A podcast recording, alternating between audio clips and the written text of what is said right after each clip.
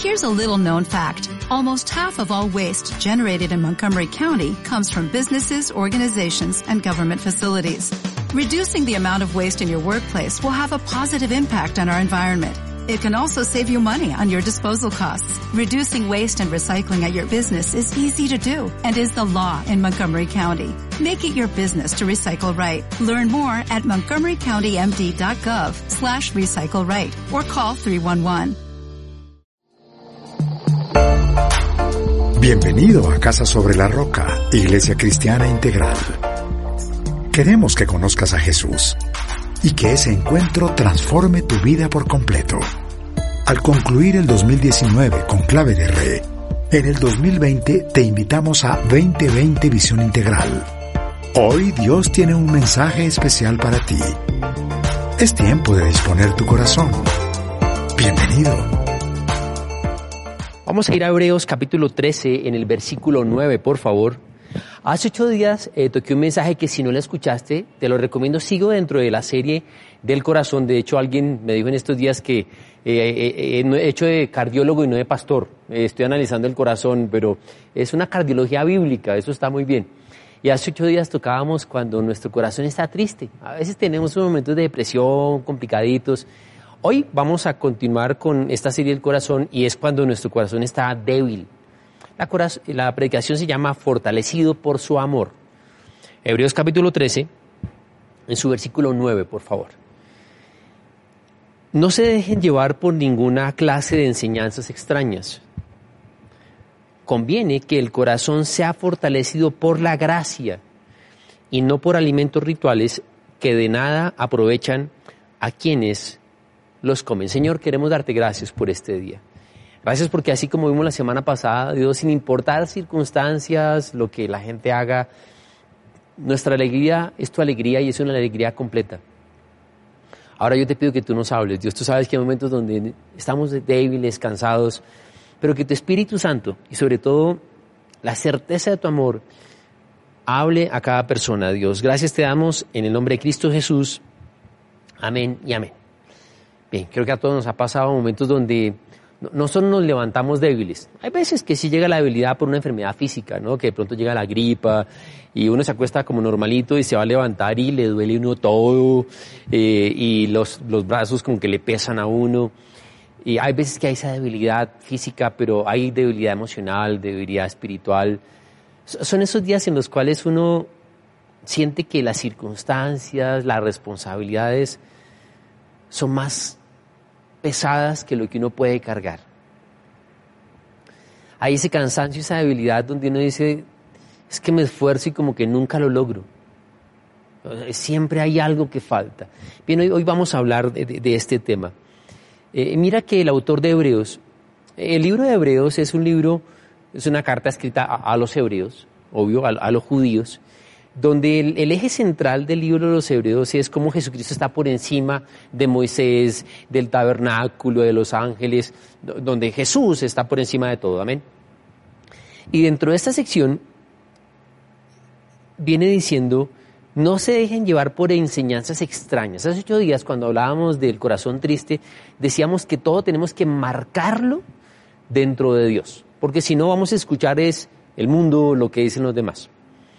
Bien, recuerda, Hebreos también dice, Jesús está por encima y dice, no te dejes llevar por enseñanzas extrañas. Dice, más bien conviene que el corazón sea fortalecido por la gracia. La gracia es el amor de Dios, ya voy a hablar de esto. Y no por alimentos rituales que de nada aprovechen, aprovechan a quienes se lo comen. Y voy a explicarte, como, como el autor de Hebreos viene contrastando lo que es Jesús y la religión y los demás. Claro, dentro de las costumbres judías estaba el sacrificio que se hacía en el altar, sacrificio que se hacía con animales, donde recuerda que allí en Deuteronomio Levítico está explicado cómo eran los sacrificios, que se cortaba la carne, se quitaba la grasa, etcétera. Y había no solo los sacrificios, sino había unos alimentos que se comían allí. En lo que está diciendo, mira, e, esas cosas exteriores no sirven realmente. E, e, eso no sirve excepto para alimentar mi parte física. Pero dice, más bien conviene que nuestro corazón sea fortalecido por la gracia. Recuerden, aquí estamos hablando de la importancia de Jesucristo. Le decía, hay momentos donde nuestro corazón está débil, donde no tenemos fuerzas. Y algunas personas eh, tienen un cristianismo muy distorsionado. Por eso dice, hey, no se dejen llevar por enseñanzas extrañas. De hecho, a, a, veces la gente no cristiana mira a los cristianos, nos mira a nosotros, y no le convence el cristianismo. Hay un libro que nunca lo leí. Eh, no, no fue por susto. Eh, su título era bastante inquietante. Más o menos el libro se titulaba Jesús los convence, la iglesia no. Nunca lo leí. No porque no me interesara, sino que no, no, no, no, no, no lo leí, nunca lo compré. Pero el título sí me puso a pensar mucho.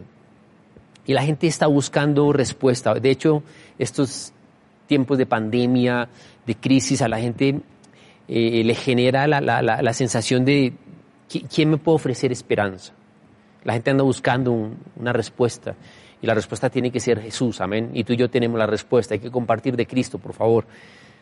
Pero mucha gente nos mira como cristianos y dice, no me interesa ese cristianismo, hay legalismo, fanatismo, gente que está abstraída a la realidad, gente que manipula la fe para simplemente sacarle plata a la gente, hay malos testimonios y es realmente triste. Hay gente que vive un cristianismo que uno realmente no entiende. Mi amado Pastor Darío, recuerdo mucho en las primeras predicaciones, eh, cuando yo llegué a la iglesia, eh, hablaba de que una hermanita llegaba y saludaba al pastor con cara así de, ternero degolladito. Y, pastor, ¿cómo está? Bien, hermana, ¿y tú? Y ella decía, ay, con el gozo del Señor, pero era toda mística, toda... Hay gente que uno lo, saluda y ya pone en cara de, ¿cómo estás? ¿Tiene tiempo? ¿Tiempo para qué? No, terrible. Yo no estoy diciendo que no tengamos problemas, pero hay gente que no, no entiendo, de verdad, la fe como que no, no entiendo dónde está la fe. Y el autor de Hebreos dice, conviene que nuestro corazón sea fortalecido por la gracia. Así que voy a ir de una al primer capítulo que le he llamado la gracia. ¿Qué, ¿Qué, es la gracia? Porque si conviene que nuestro corazón sea fortalecido por la gracia, tenemos que entender qué es la gracia. Romanos 3, del 23 al 24, por favor. Dice, pues todos han pecado y están privados de la gloria de Dios. Pero por su gracia son justificados gratuitamente mediante la redención que Cristo Jesús efectuó. ¿Cómo definimos la gracia? La, gracia se define básicamente como un amor que no se merece. Es un regalo que se da a una persona que no lo merece. Eh, de, hecho, hay tres términos que es muy importante siempre aclarar uno, que es el de justicia, misericordia y gracia. Hemos hablado de la justicia es darle a la persona lo que ésta merece, dar lo que merece. ¿Qué es la misericordia? La misericordia es no dar lo que se merece, no dar lo que merece, pero la gracia es dar lo que no se merece, dar lo que no se merece. Justicia, damos lo que la persona merece. Misericordia es no darle. Pero ¿qué es la gracia? La gracia es dar aunque la persona no se lo merezca. También hablamos de la gracia en el contexto bíblico, muchas veces está traducido como el favor de Dios. ¿Qué es esta gracia? Esta gracia es un amor que nosotros no merecemos. Y por eso, cuando, cuando vine acá hablando eh, Pablo a la iglesia de Roma, dice, todos hemos pecado, todos han pecado, pero tú y yo estamos incluidos ahí. Todos hemos pecado y estamos privados de la gloria de Dios. Pero dice, pero por su gracia son justificados gratuitamente mediante la redención que Cristo Jesús efectuó. Entonces lo primero que yo entiendo es que el amor de Dios es lo que hace que tú y yo seamos salvos, ¿de acuerdo? Ahora que es tiempo de contraseñas, ¿no? Dame la contraseña del Wi-Fi, la contraseña del celular, la contraseña eh, para el banco, la contraseña, la contraseña. Mira, la única contraseña que nos va a abrir las puertas del cielo es gracia. Digita ahí, gracia y abre las puertas del cielo. Somos salvos por la fe, creemos en Jesucristo, creo que Él fue a la cruz, murió, derramó su sangre y al tercer día resucitó entre los muertos. Lo confieso con mi boca creyendo en mi corazón, ¿de acuerdo? Es un acto de fe. Yo creo, pero Él por gracia, por un amor que no merezco, me perdona, me limpia, me asegura la vida eterna, pero también dice que Jesucristo me liberó para que nosotros vivamos en libertad. Y dice por eso entonces Hebreos que conviene que nuestro corazón sea fortalecido por la gracia, es decir, todo, así como yo hace ocho días le decía que todo lo que tengo que marcar, cuando yo miro las causas de mi tristeza, tengo que marcarlo dentro del amor de Dios, dentro de lo que Jesús ha dicho para que mi alegría sea completa, dentro de lo que el Espíritu Santo hace, produciendo amor, alegría, paz. Bien, cuando estamos en esos momentos de debilidad, me dice, lo que a ti te fortalece es el amor de Dios. Conviene que tu corazón sea fortalecido por el amor de Dios y no por elementos externos, los alimentos que citaba Hebreos. Y en esos momentos de, debilidad, la pregunta es a quién recurres, a qué, qué haces. Claro, yo tengo que dormir, descansar, alimentarme bien, obvio, e, eso tengo que hacerlo. Esa, e, esa gracia, que es un amor que no merecemos, ha llevado a que tú y yo, repito, tengamos el perdón de todos los pecados. La seguridad de una vida eterna. Un cristiano no puede tenerle temor a la muerte. Tenemos que estar preparados para la muerte. ¿Cómo? Con la seguridad de que le he entregado mi vida a Jesús y que cuando Él venga yo voy a ir a estar con Él. La única manera de perder el temor a la muerte es estar preparado para cuando llegue. No sabemos cuándo va a llegar. Pero será grandioso porque nos vamos a encontrar con Él. Pero no solo, repito, es que el Señor me libra de la culpa del pasado, no solo es que me asegura la vida eterna, sino también Jesús dice que quiere que tú y yo tengamos una vida abundante y una vida plena. Estamos en un mundo caído, pero tú y yo somos parte del cuerpo de Cristo, estamos compartiendo de Jesús. Hay mucha gente que necesita a Jesús. ¿Cómo piensas tú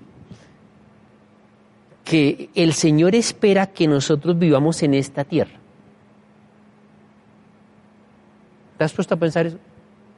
Cuando yo le digo, Señor, ahí dice que Jesús vino para que yo tenga una vida plena, una vida abundante. Bien, algunos que manipulan la fe, eso lo entienden solo plata y entonces manipulan, repito, eh, diciéndole a la gente que tiene que pactar, dar, eh, eh, hasta se ofrecen esposos dando plata. ¿Quieres esposo? Pacta. No, Dios no dice eso. ¿Quieres ser sano? Pacta. No, Dios no dice que para ser sano tengo que pactar. Dice que tengo que creer en Él. Amén. Pero ¿qué, qué es para ti que Jesús dice, yo quiero que tengas una vida plena? Repito, algunos es dinero, para otros pueden ser posesiones, yo, yo, yo creo que eso no es. Cuando yo iba a mirar, yo creo que el Señor mira el estado de mi corazón y dice, quiero que tu corazón esté feliz, esté pleno, esté tranquilo. Que en los momentos de debilidad te fortalezcas en mí, que cuando, cuando estés triste entiendas que mi alegría está allí para tener tu alegría completa. No, no, no el legalismo, no el fanatismo. algunos incluso abusan de la gracia porque Pablo también dice, que allí donde abundó el pecado, sobreabundó la gracia, ¿de acuerdo? Pero también dice, ¿y entonces qué vamos a hacer? ¿Vamos a continuar pecando? Como la, donde hay pecado sobreabunda la gracia, entonces, igual como Dios perdona, entonces pequemos. No, eso tampoco es. Porque la gracia de Dios, el amor de Dios me da libertad, no libertinaje. Yo soy libre, pero no para ser libertino. No es un fanatismo, no es una religión, no es una tradición, es mi relación con Dios. Y el cristiano tiene que vivir una vida libre, responsable con la ayuda de Dios. Una libertad responsable, teniendo claro que Dios me ayuda, amén. Dios me hizo libre, de acuerdo. Y yo soy libre de tomar decisiones, pero tengo temor de Dios. Y teniendo temor de Dios, me muevo en obediencia hay veces que llegan pruebas y momentos difíciles, pero yo vivo una libertad responsable teniendo claro que tengo la compañía y la ayuda de Dios. ¿De acuerdo? Le, decía, hay momentos donde nuestro corazón está triste, pero dice, más bien conviene que tu corazón sea fortalecido por la gracia. ¿Qué es la gracia? Un amor que no merezco de Dios. Bien, ahora vamos a mirar en un segundo capítulo que hoy le he llamado Viviendo por Gracia, fortalecido por su amor. Son muchos los momentos y motivos por los cuales llega la debilidad a nuestra vida. también son muchas las consecuencias de cuando atravesamos esa debilidad. De pronto momentos de debilidad nos lleva a renunciar, a entrar a depresión, algunos incluso amenazan contra su vida, momentos de debilidad lleva a que parejas se separen, jóvenes voten todo la universidad. Pero recuerda que Dios dice que en esos momentos de debilidad debo fortalecerme en su gracia, es decir, fortalecerme en su, amor.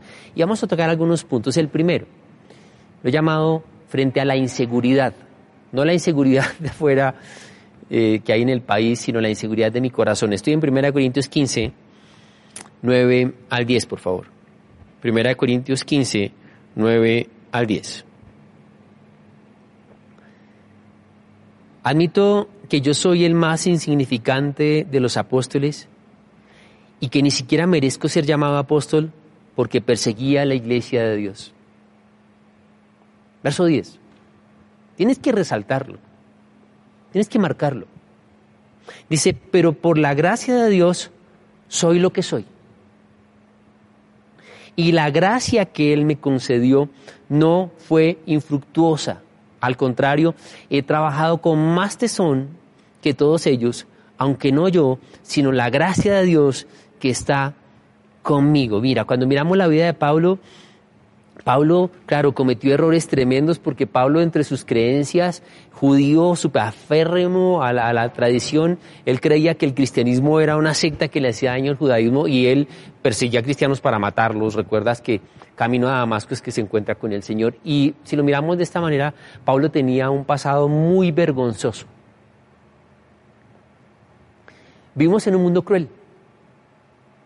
La gente no tiene misericordia. Solamente eh, es necesario que uno cometa algún error y te van a caer encima todo el mundo. Y, y, puedes hacer, ¿sabe que este en el, ambiente de empresas de liderazgo? Recuerdo cuando estaba en la universidad, lo llamaban Doña Dolores. ¿Sabe quién es Doña Dolores? Usted puede hacer 99 eh, actividades bien en su empresa, en su trabajo, y hace una sola mal. ¿Y qué es lo que le van a recordar? Doña Dolores. la embarró. Y hay una historia súper linda de una persona que cometió un error e hizo perder cierto dinero a, su empresa. Y ahí llegaron los directores de los departamentos y demás. Y uno de ellos dijo, ¿qué? Y entonces vas a despedir a este tipo desgraciado que nos hizo perder plata. Y el otro muy sabio, creyente, dijo, no, no lo va a despedir. Pero ¿cómo así? Si nos hizo perder mucha plata. Él dijo, pero ¿sabes qué es lo que pasa? Que este hombre nos ha hecho ganar mucha plata acaba de cometer un error. Sí, ese negocio no hizo perder dinero, pero cuando yo hago un balance, su balance sigue siendo positivo. Vivimos en un mundo cruel. Además, Satanás te va a estar recordando tu pasado. Y entonces Pablo dice, yo sé que tengo un pasado que me avergüenza.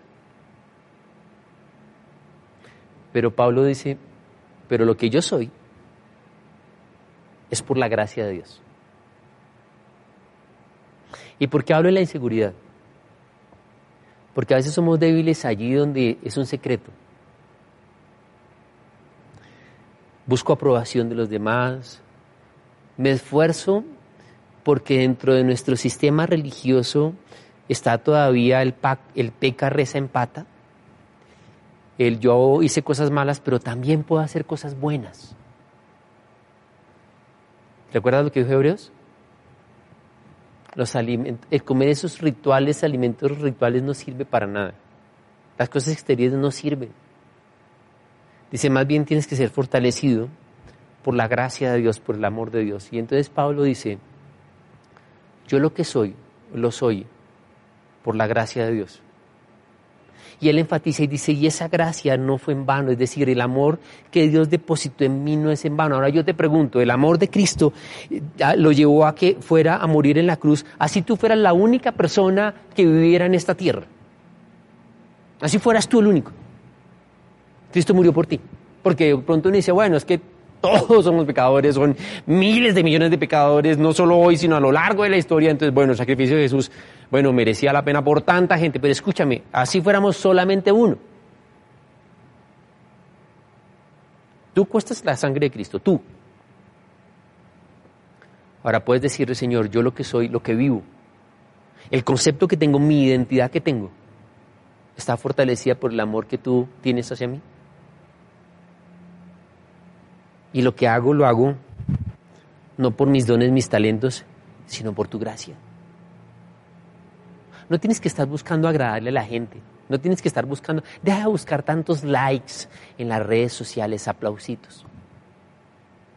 Deja de estar colocando fotos que no tienes que colocar para que la gente diga, muy bien, deja de hacer locuras para que tus amigos te digan, hey, tú sí eres bacán, eres súper cool, eh, ahora sí eres mi amigo. La gente que hace locuras son inseguros. ¿Por qué? Porque están buscando la aprobación de otros. Y todo lo que tú haces parte de que tengas claro quién eres. Y para entender quién eres, tienes que entender el amor de Dios. Ese amor de Dios te debe motivar a ser un instrumento de Dios. Ese amor de Dios te tiene que motivar a ser un instrumento de Dios. Por eso Pablo dice, y esa gracia que el Señor me dio, esa oportunidad, ese perdón, esa libertad, ese amor que Él derramó sobre mí, e, eso es lo que soy hoy. Y, y no fue infructuoso, porque entonces dice, trabajo con más tesón. ¿Por qué? Por el amor de Dios. Y entonces cuando Dios toma tu vida y te cambia y te, te dice, eres nuevo, eres mi hijo, ¿qué vas a hacer con ese amor de Dios? El amor de Dios te tiene que motivar a ser un instrumento para Dios. Amén. Bien, hay momentos donde hay debilidad en nuestro corazón. Segundo aspecto, lo he llamado genéricamente en la debilidad. Segunda Corintios 12, 7 al 10. Para evitar que me volviera presumido por estas sublimes revelaciones, una espina me fue clavada en el cuerpo, es decir, un mensajero de Satanás para que me atormentara. Tres veces le rogué al Señor que me lo quitara, pero Él me dijo, te basta con mi gracia, pues mi poder se perfecciona en la debilidad. Por lo tanto, gustosamente haré más bien hablar de debilidades para que permanezca sobre mí el poder de Cristo. Por eso me regocijo en debilidades, insultos, privaciones, persecuciones, dificultades que sufro, por Cristo, porque cuando soy débil, entonces soy fuerte. Mira, el hecho de que tú y yo seamos humanos implica que somos débiles. No hay otra opción. Y, y somos débiles. Hay personas que nos dañan, hay gente que soporta súper bien un, problema, hay otros no, entonces no hieren y uno tenía una expectativa y no la cumplieron. Eh, nosotros nos equivocamos, fallamos, llega la vergüenza, renunciamos, subimos, queremos escondernos, eh, luchamos pero no podemos, nos sentimos mal. Y, y no solo eso, sino llegan las pruebas, ¿no? Hace ocho días hablaba de circunstancias y llegan a las pruebas y uno dice, Señor, soy débil en la prueba y no sé qué hacer. Y Pablo dice, señora, estoy atravesando una prueba. Quítame esta prueba, es lo que Pablo le dice. Y el Señor le dice, Pablo, a ti te basta que te amo. Es suficiente. Mi amor te tiene que fortalecer en la prueba. Cuando soy débil, mi corazón tiene que ser fortalecido por la gracia de Dios. Porque Dios nunca me abandona, amén. Y la gracia de Dios, el amor de Dios me fortalece para vencer y para enfrentar las circunstancias difíciles, internas y externas, cuando soy débil. Debilidades internas y debilidades frente a circunstancias de afuera. Por eso Pablo dice, mira, no solo en mi carne, sino cuando hay privaciones, cuando hay persecuciones. Si hay momentos donde uno está que desmaya, avergonzado, Señor, no, no cambio, es difícil para mí. ¿Qué te fortalece? La gracia de Dios. ¿Qué es la gracia? La gracia, un amor que no merezco. Bien, este tercer punto es fuerte y le he llamado la agresividad. Estoy en primera de Pedro 4, del 10 al 11. Le he dicho cuando somos débiles por las inseguridades internas, por las debilidades frente a circunstancias. Y esto es una debilidad de carácter, de temperamento. Primera de Pedro 4, 10 y 11. Dice, cada uno ponga al servicio de los demás el don que haya recibido, administrando fielmente la gracia de Dios en sus diversas formas. Versículo 11. Ojo con esto. El que habla, hágalo como quien expresa las palabras mismas de Dios. El que presta algún servicio, hágalo como quien tiene el poder de Dios. Así Dios será en todo alabado por medio de Jesucristo, a quien sea la gloria y el poder por los siglos de los siglos. Amén. Bien, entonces, ¿qué es lo que me dice Pedro? Pedro lo que me está diciendo es que nosotros recibimos un don, un regalo de parte de Dios y que administramos la gracia de Dios. ¿Qué es administrar la gracia de Dios? Y que Dios te ama. Y que yo simplemente lo que haga con mi vida y lo que haga con los demás tiene que demostrar el amor que el Señor me ha dado. Y por eso dice entonces Pedro, cuando tú hablas, e, e, este texto sí que ha sido cuestionante para mí. Dice el que habla, hágalo como quien expresa las palabras mismas de Dios. Uy. Y el que presta algún servicio, teniendo el poder de Dios. Vivimos en un medio ambiente que es agresivo. No solo en la calle, en los hogares se acostumbran, papás, por favor, no dejen que sus hijos se acostumbren a ser agresivos. Yo sé que los chicos pelean en cierta edad porque son inmaduros intelectualmente y pelean por el juguete que no me lo presto, eso lo entiendo. Pero una cosa la inmadurez del cerebro, el desarrollo y crecimiento de un chico, aquí uno permita que ellos vayan a tomar una actitud y una fortaleza, una reacción inmediata de ser agresivos. Y hay cierta edad donde ya no son niños inmaduros, perdóneme si puede ser su casa, donde uno mira que se responden con una agresión y ya son adolescentes, pero adolescentes incluso adultos. Y es normal, ¿qué le pasa? ¿Y usted qué bruto? O sea, unas palabras y, en casa, como es normal, como es la intimidad de la casa, entonces ya nos reímos y, a veces hay un liderazgo tan pasivo en casa. Ay, no le diga así. No, no, perdóname, yo no puedo permitir que se forme un ambiente de agresividad, suficiente agresión ahí afuera. Sales, te tomas tu vehículo y la gente es agresiva, eh, eh, montas un transporte público y inseguridad, agresión por todos lados, la gente es poco tolerante. Hay un ambiente agresivo. Y eso puede llevar a que yo maltrate a gente. Y no te puedes excusar, es que así soy yo. Porque en eso así soy yo, el Señor dice, no, así soy yo. ¿Cómo es Dios? Yo te fortalezco con mi amor, con mi gracia. No me vengas a decir que así eres tú. Porque el Espíritu Santo también es amor, alegría, paz, paciencia. Así que todo lo que yo hablo y todo lo que yo actúo, dice el Señor, es como si Dios estuviera obrando a través tuyo, con sus palabras y con su poder. ¿Y cómo se vence cuando yo reconozco delante de Dios, digo, Dios, yo tengo mi corazón es complicado, lo pueden haber maltratado, tengo el hábito de hablar mal, de criticar, eh, eh, soy perezoso, todo lo postergo para otro día, eh, soy mediocre. Dios dice, simplemente hay algo, yo he derramado una gracia en tu vida y tú tienes que administrar esa gracia. Tú dirás, pero hay gente que no, merezca, no merece que yo le hable bien. Hay gente que no merece que yo actúe de tal manera. Bien, ¿recuerdas qué es la gracia? Un amor que no se merece. Y Dios dice, tú administras mi gracia y vas a dar gracia. De gracia recibiste, vas a dar gracia. Vas a vencer el mal con el bien. Si no, mal por mal se multiplica. No respondes al necio según su necedad. Respondes sabiamente. Actúas sabiamente. Porque somos débiles de carácter débiles a la hora de tomar decisiones. Decimos que sí y no actuamos.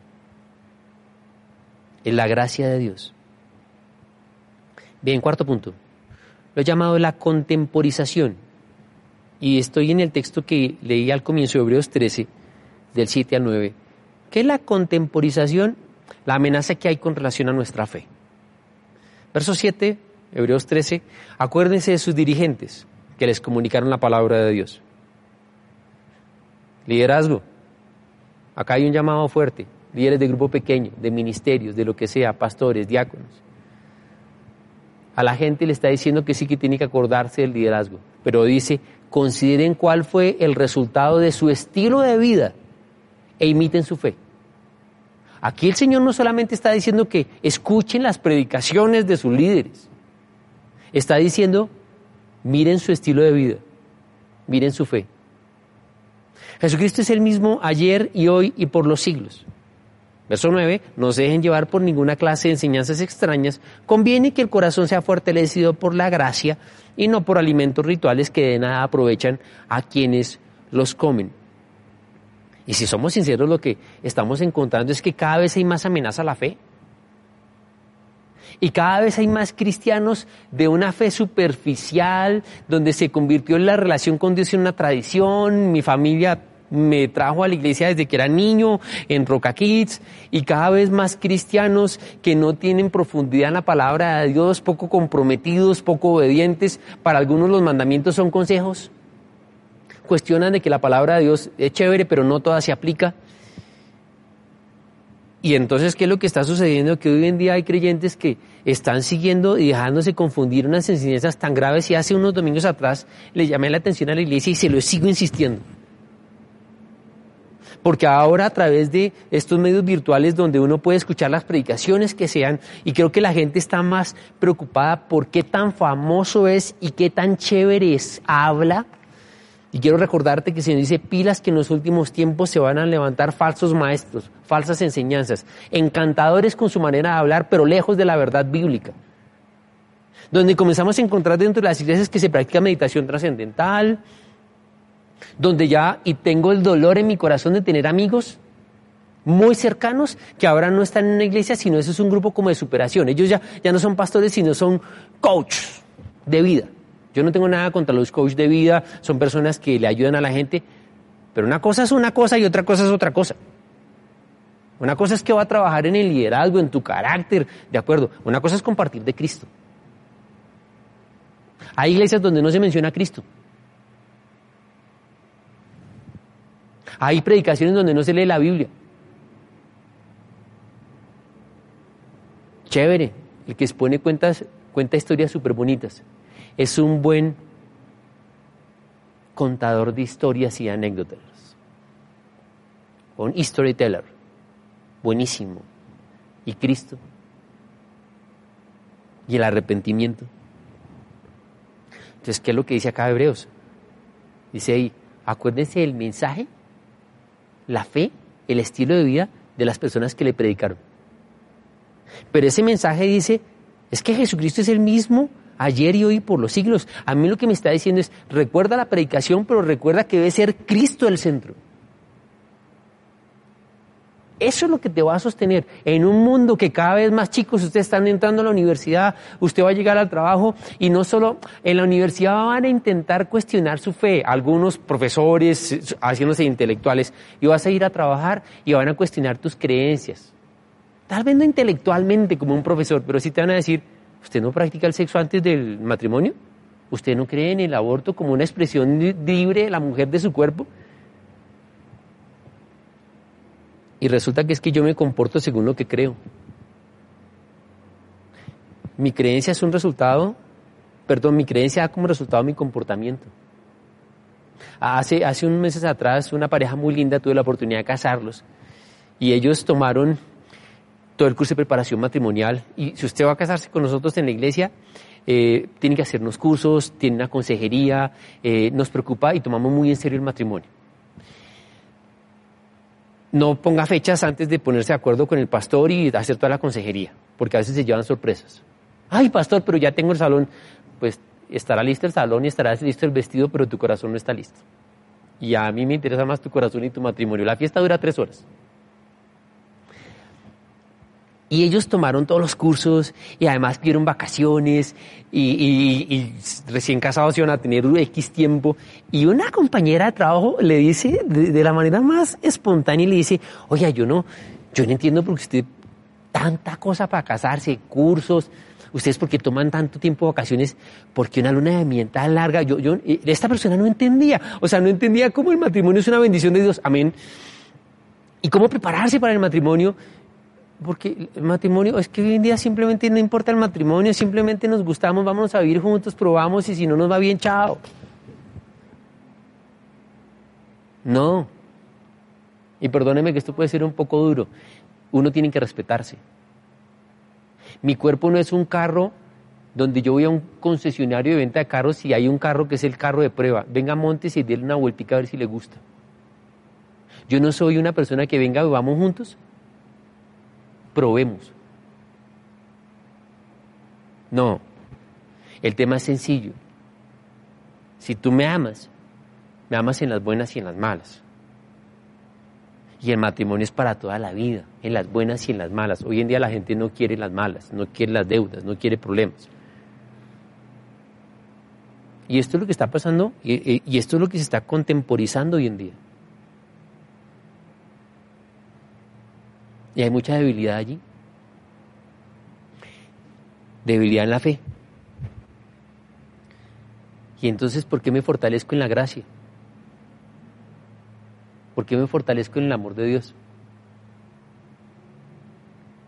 Porque nunca nada ni nadie te va a poder ofrecer el amor que Dios te ofrece. Ni la meditación trascendental, ni vivir una vida libertina supuestamente con las creencias del mundo. El mundo no es sincero. La gente no cuenta lo que se experimenta al tener una vida desordenada, al abortar, al separarse. La gente no es sincera. Pero cuando tú experimentas el amor de Dios, el amor de Dios te fortalece. Y puede que no sepas toda la teología y la doctrina de la Trinidad y la muerte y la resurrección, puede que no sepas todos los conceptos doctrinales, base de la sana doctrina, puede que no te sepas todos los versículos, pero has experimentado el amor de Dios. Y Dios dice entonces, tu corazón tiene que fortalecerse en el amor de Dios. Tú eres un testimonio. Puede que la gente no crean los pastores, no crean las iglesias, porque hay pastores ladrones, porque hay iglesias malas de acuerdo pero simplemente Jesús cambió tu vida. Y a ti podrán tus amigos y familiares y decirte, yo no creo en los pastores, yo no creo en las iglesias. Está bien, de acuerdo, cree en Dios. Yo no creo que Dios exista. Habla de lo que Dios ha hecho contigo. ¿Cómo vas a decir que Dios no existe si cambió mi vida? Y cuando, cuando de pronto llega el cuestionamiento de los demás, de afuera, ¿por qué crees en Dios? ¿Qué sostuvo a Job eh, eh, en medio de los problemas? El amor de Dios. Su esposa le dice, maldice a Dios y muere, te deja creer en Dios. Y Job dice, Dios ha dado y Dios ha quitado. Bendito sea mi Dios. Cuando tú experimentas el amor de Dios, no hay nada que te pueda mover de ahí. Me fortalezco en el amor de Dios. Quinto y último punto, en el orgullo. Santiago 4:6.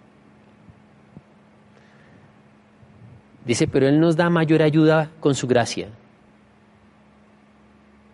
Por eso dice la escritura, Dios se opone a los orgullosos, pero da gracia a los humildes. Mira, el, el orgullo es el pecado universal. De hecho, mucha gente cuestiona y dice, pero Dios, ¿por qué creó a Satanás como alguien malo? No, no. Dios no creó a Satanás como alguien malo. De hecho, Satanás fue creado como un ángel hermoso, eh, lleno de talentos. O sea, Dios no creó algo malo, Dios creó algo bueno. Lo que pasa es que Satanás quiso llegar a ser como Dios y el origen del pecado es el orgullo. Quiero llegar a ser como Dios. ¿Qué pasa con una persona orgullosa? Una persona orgullosa cree que puede hacerlo todo solo, que su opinión es la que vale. No busca la ayuda de Dios. Y al orgulloso nunca le va bien. Y te voy a explicar por qué. Quiero que lo leas con detalle. Dice, Dios se opone al orgulloso. Claro, no, no solo es que lo quiere hacer solo, es que Dios se opone. Y creo que ahí no funciona. ¿Tú te imaginas uno queriendo comenzar un proyecto orgulloso y Dios diciendo, no, no porque Dios sea malo, sino porque nunca el resultado va a ser bueno. Pero ¿qué es lo que el Señor dice? Él nos da ayuda con su gracia. ¿Qué es la gracia? Un amor que no merezco. Y entonces dice, Él da gracia al humilde. Y entonces esto es la debilidad por dentro que nos ha bombardeado desde el jardín de Leén Satanás a la humanidad, diciéndole, no necesitas de Dios. Y yo necesito de Dios. Necesito de su ayuda, necesito de su sabiduría. Me he golpeado mucho. ¿Tienes una postura orgullosa? ¿Crees que tienes la razón siempre? ¿Te gusta siempre ser el último en hablar? Cuando guardas silencio, estás escuchando a los demás, por dentro lo que hay es un pensamiento tal como, ah, está bien que se equivoquen, mi idea es la mejor, que se equivoquen. Es orgullo. ¿Te cuesta pedir perdón? Es orgullo. ¿Te cuesta recibir ayuda? Es orgullo. Te pones de margen si no hacen las cosas como tú dices, es orgullo. Dios resiste al orgulloso. Y te pones de margen y quieres controlar a los demás porque no lo hacen como tú lo haces.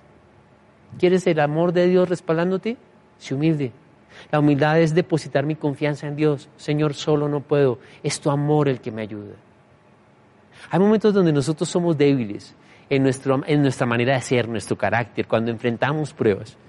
Hay muchas otras circunstancias. ¿Qué me fortalece el amor de Dios?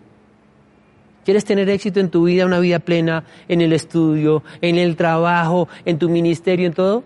Sé humilde. Vive bajo la gracia y el amor de Dios. Voy terminando leyendo Efesios 2, 8 y 9. Efesios 2, 8 y 9. Porque por gracia ustedes han sido salvados mediante la fe. Esto no procede de ustedes, sino que es el regalo de Dios, no por obras, para que nadie se gloríe. Nosotros lo recibimos gratuitamente, lo que a Jesús le costó con su vida, su sangre. Para nosotros es gratis, para Jesucristo fue su vida. Y me dice, vas a recordar que no es porque tú te esfuerces mucho, porque seas muy inteligente. Vas a recordar que simplemente es por el amor de Dios. Que todo es por el amor de Dios. Hay una historia tremenda en la Biblia que es un ejemplo de la gracia y es cuando Saúl finalmente fallece y David comienza a ser el rey. Hay un familiar de Saúl, Mefiboset, Resulta que cuando llega un rey nuevo, lo, que ocurre normalmente es que se mata toda la descendencia familiares del otro rey porque en algún momento pueden reclamar la herencia, pueden reclamar el trono.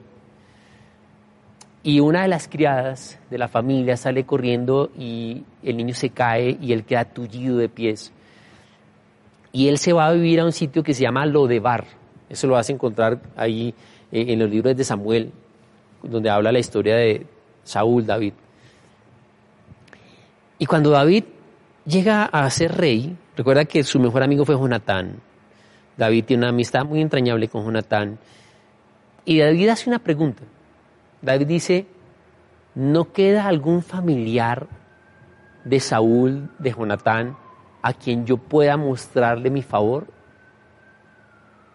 Y alguien le dice, sí, hay un muchacho, hay un joven ya, un señor ya, él está tullido de pies, vive muy lejos. Lo de bar significa pueblo que queda lejos, pueblo estéril.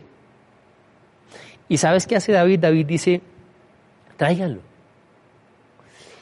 Y, cuando Mefiboset llega, David lo que hace es, le da el terreno que le correspondía, pero no solo eso, sino que lo invita a que coma en la mesa del rey podríamos decirlo, abro comillas, que lo adopta. Mefiboset no se lo merecía. Él no tenía nada, no merecía nada. Merecía la muerte. Pero la gracia lleva a demostrar amor, a ir. ¿Qué fue lo que Jesús hizo? Tú y yo no merecemos. Lo de Bar es la tierra, nosotros. Pero Él nos busca, nos restituye y nos hace sentar en la mesa. ¿Tú te imaginas a Mefiboset sentado en la mesa con Salomón? leí un libro que decía en broma, él siempre llegaba tarde a comer porque recuerda que era tullido. Pero se sentaba con los hijos de David, se sentaba en la corte real. Es un acto de gracia. Hay momentos de debilidad. Hay momentos donde no entendemos qué está pasando. ¿Y qué es lo que el Señor me dice? Tu corazón debe ser fortalecido por mi gracia, mi amor, que me perdonó, que me asegura la vida eterna y que quiere que tenga una vida plena. Hay momentos de debilidad en nuestro carácter, de debilidad frente a las pruebas, de debilidad de mi fe. Hay momentos de debilidad, muchos momentos de debilidad. ¿Dónde tienes que buscar fortaleza? No en lo exterior, no en los alimentos, no en lo de afuera. Debes buscar la fortaleza en el amor de Dios. Ese amor de Dios es el que llevó a que Jesús fuera a la cruz. Ese amor de Dios, sin que tú y yo lo merezcamos, sin que hayamos hecho nada, fue lo que hizo que Jesús derramara su sangre para darnos una nueva vida. Y administramos su gracia, es decir, tú y yo administramos el amor de Dios. Y todo lo que hacemos en esta vida, como enfrentamos esta vida, lo que hablamos y lo que decimos, debe estar enmarcado en algo. La gracia de Dios, el amor de Dios. Padre, tú sabes los momentos en los cuales somos débiles. Hay momentos donde las circunstancias pesan mucho, pero entiendo que es que he intentado cargarlas solo. Hay momentos donde me esfuerzo, Señor, con mi manera de ser, mis capacidades, y veo que nunca lo logro y me canso. Miro las circunstancias, miro la gente de Dios y de pronto lo que deseo no funciona y me canso. Y soy débil, soy débil en mi carácter, soy débil en mi fe muchas veces. Y a veces Satanás viene y susurra que acabe mejor todo. Le susurra a las paredes que se separen, a los jóvenes que huyan en una vida desordenada. Hay gente que simplemente vive amargada. Gente que aparenta. Pero tu mensaje es sencillo. Conviene que el corazón sea fortalecido por la gracia que nuestro corazón sea fortalecido por tu amor. Ese amor que no merezco. Ese amor que te llevó Jesús a la cruz. Como si fuera el único que existiera en este mundo. Me llamaste. Y me hiciste depositario de tu amor. El objeto de tu amor. Y perdonaste mis pecados. Y ya me dices que mi pasado no existe, y que tengo la seguridad de una vida eterna, Señor. Pero en este mundo, en esta tierra, me escogiste para dar fruto y para bendecir. Y como Pablo dijo, yo lo que soy, lo soy por tu gracia. Así me haya equivocado mucho, así, aún siendo creyente, Dios luche con mis debilidades, mis tentaciones.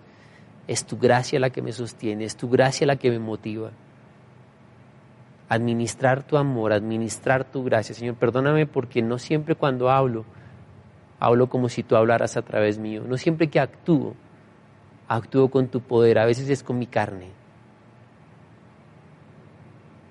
Señor, yo te pido que en este momento hay gente débil, no solo físicamente, los levantes en el nombre de Jesús.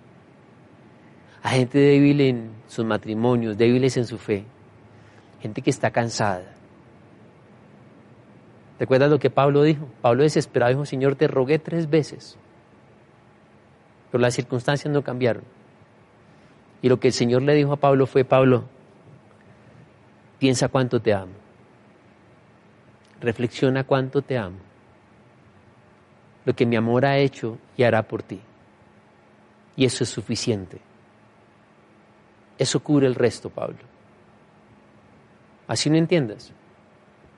Toda prueba es temporal y se va a acabar. Y Dios te ama y Dios sacará de esto algo bueno. Fortalecerá tu fe. Si tiene que quitar algo, Dios lo quitará. Pero todo lo que hacemos lo vivimos fortalecidos por el amor de Dios, la gracia de Dios. Señor, oro por cada uno que está escuchando este mensaje. Fortalécelos, Dios. Fortalécenos en tu amor. No hay nada que se compare con tu amor. Ninguna doctrina, ninguna enseñanza, ninguna ciencia. El pecado y su placer, el mundo y su placer, no puede superar, superar tu amor. Yo te doy gracias por conocer tu amor, disfrutarlo y poderlo compartir a otros, Señor, en el nombre de Jesús. Amén y amén. Dios te ama. Y como te decía, como si fueras el único, la única en este mundo, dio su vida por ti. Y quisiera, en este momento, quisieras una oración para entregarle tu vida a Jesús. Él te ama, es la decisión que Él tomó. Una, una relación de amor comienza cuando yo le digo sí a la persona que me hizo la oferta de amor. El muchacho le dice a la niña, ¿te quieres ennoviar conmigo? ¿Te quieres casar conmigo? La respuesta puede ser no, puede ser espera, o puede ser sí. Pero cuando yo digo que, que, sí, la relación comienza. Creo que el Señor ha dicho, te amo, quiero estar contigo eternamente, y algunos te han dicho, mm, Señor, yo no, estás como confundido, mm, no, no, no. O déjame pensarlo. O hay gente que simplemente dice sí. Y espero que tú le digas sí al amor de Jesús. Y si es el primer, la primera vez que vas a hacer esta oración, sinceramente, quiero que ahí donde estás, concentrado, cerrado tus ojos, voz baja, como sea, repitas conmigo esta oración. Señor Jesucristo, tú me amas y me lo has expresado. Y hoy tomo la decisión de decirte sí. Y te abro mi corazón para recibirte como mi Señor, mi Salvador personal. Gracias por perdonarme, por darme la vida eterna y una vida plena en esta tierra fortaléceme con tu amor en toda debilidad. En el nombre de Jesús. Amén y amén. Sabemos que Dios llegó a tu corazón con una palabra especial. Repite en voz alta esta sencilla oración. Amado Jesús, te doy gracias. Reconozco que soy pecador, pero también reconozco que tú, Jesús, eres Dios que te hiciste hombre, moriste y resucitaste. Te abro la puerta de mi corazón. Haz de mí la persona que tú quieres que yo sea. Te recibo ahora mismo como mi Señor y mi Salvador. En Cristo Jesús. Amén. Si acabas de hacer esta oración, la palabra de Dios dice que naciste de nuevo, que eres una nueva persona. Te invitamos a dar el siguiente paso en tu proceso. Somos una iglesia de amor y queremos acompañarte y ayudarte en esta nueva vida. Ingresa a www.casarroca.org. Conéctate, crece, sirve. Seguimos en contacto.